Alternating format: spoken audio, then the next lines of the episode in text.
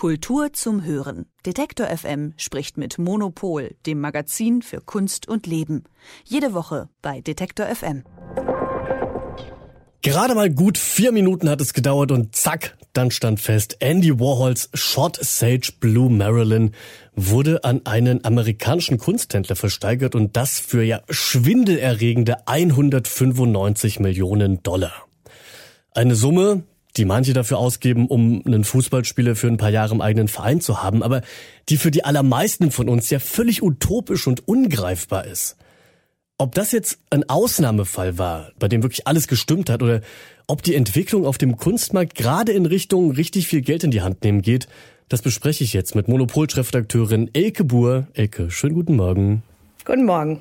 Elke, 195 Millionen. Ich glaube, es ist keine zu gewagte These, dass wir beide wohl niemals so viel für ein Kunstwerk zahlen können. Aber auch generell wurde bisher nur einmal noch mehr Geld für ein Werk auf den Tisch gelegt, nämlich vor fünf Jahren für Leonardo da Vincis Salvador Mundi. Wie schätzt du denn jetzt bei dem Werk von Andy Warhol diese irre Summe an Geld ein? Hat dich der Preis überrascht oder hättest du vielleicht sogar noch mit mehr gerechnet?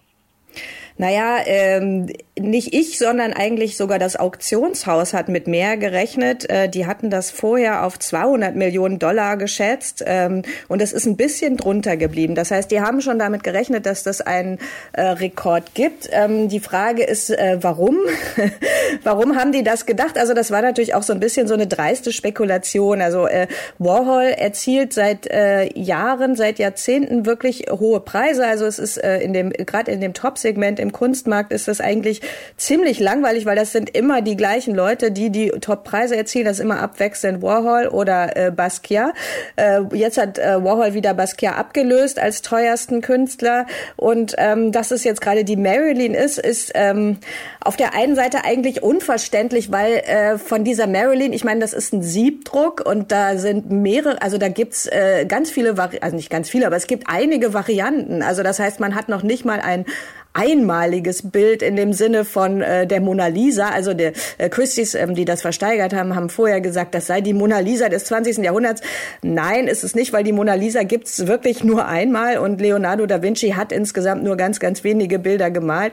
Ähm, äh, Warhol hat die seriell produziert, äh, einfach mit seiner, mit seiner Siebdruckmaschine. Da gibt's jede Menge von. Ähm, aber trotzdem ist es natürlich ikonisch in dem Sinne, das kennt jeder. Also dadurch, dass es die Marilyn ist äh, und dadurch, dass es diese typische typische äh, Warhol-Siebdruck, diesen typischen Warhol-Siebdruck-Look hat mit diesen, äh, mit diesen starken Farben und so, ist es natürlich etwas, äh, wo sofort jeder sieht. Also wenn man das zu Hause hängt hat, okay, dann ist es entweder eine billige, äh, also ein billiger Druck von der Drogerie oder es ist halt, oh, richtig teuer, das ist der Warhol so.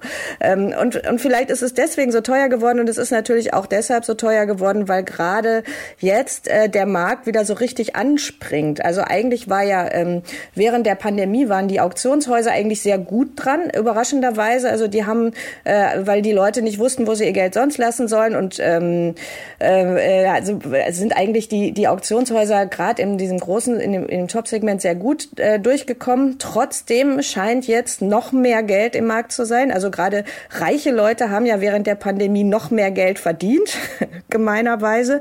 Und die wollen das jetzt offenbar loswerden und äh, äh deswegen ähm, erwartet Christie's auch oder die großen Auktionshäuser und die Beobachter, dass es noch mehr Rekorde geben wird in den in den nächsten Wochen, äh, weil jetzt fängt gerade die Saison an, diese Auktionssaison, die Sommersaison in New York und das ist halt äh, immer der Ort, wo es äh, die höchsten Preise gibt.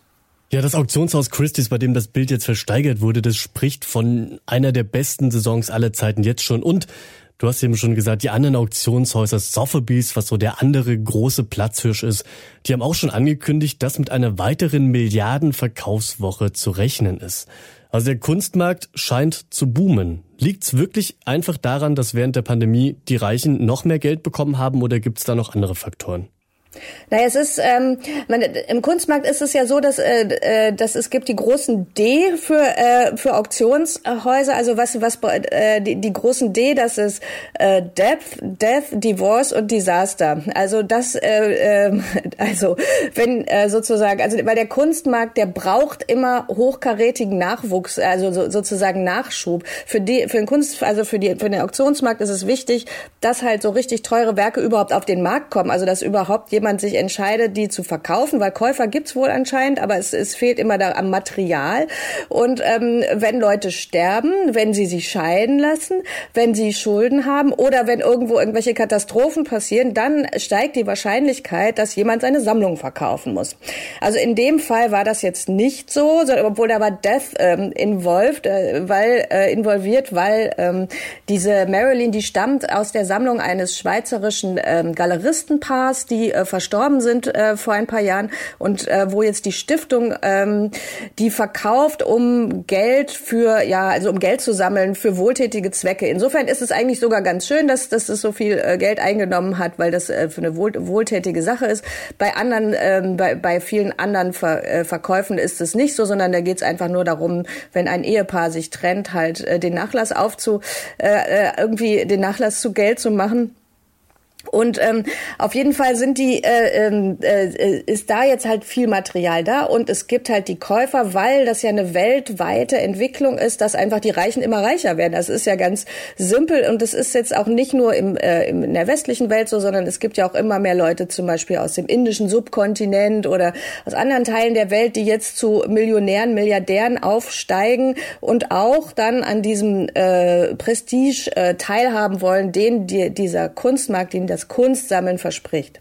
Solange das Geld dann, wie in diesem Fall noch an Kinder in Not gespendet wird, muss man sagen, scheint es ja auch nicht die allerschlechteste Entwicklung zu sein. Und eine Sache, die ich jetzt am Ende noch kurz ergänzen möchte, klar, die Marilyn, die kann man natürlich vervielfältigen, da gibt's einige von, aber zumindest eine kuriose Geschichte dreht sich noch um diese Marilyn, nämlich soll im Jahr 1964 die Künstlerin Dorothy Potbear in Warhols Factory getreten sein und gefragt haben, ob sie dieses Bild shooten kann. Und da dachte Warhol vermutlich, sie meint mit shooten es zu fotografieren, aber nein, sie hat dann wirklich einfach eine Pistole zur Hand genommen und schoss auf einen Stapel von vier Marilyn-Bildern und die Leinwand, die da jetzt versteigert wurde, die gehörte eben zu diesen Shot Marilyn-Porträts. Darüber habe ich jetzt gesprochen heute mit Monopol-Chefredakteurin Elke Buhr. Elke, ich danke dir. Ich möchte dazu, es tut mir leid, ich muss dazu noch sagen, zu den Shot Marilyns, zu den Shot Marilyns, ja, das Bild, was versteigert wurde, lag auf dem Stapel, aber es wurde nicht getroffen. Wir warten also darauf, dass jetzt ein, äh, wirklich noch eine Marilyn mit einem Loch auf den Markt kommt, die dürfte dann vielleicht noch teurer sein. Dann gibst du jetzt bitte noch eine Schätzung ab. Ja, dann sind wir wahrscheinlich bei 300 Millionen oder so. Wir werden sehen. Wenn es dazu kommt in ein paar Jahren, ich werde dich drauf festnageln. Elke Buhr, ich danke dir. Kultur zum Hören. Detektor FM spricht mit Monopol, dem Magazin für Kunst und Leben. Jede Woche bei Detektor FM.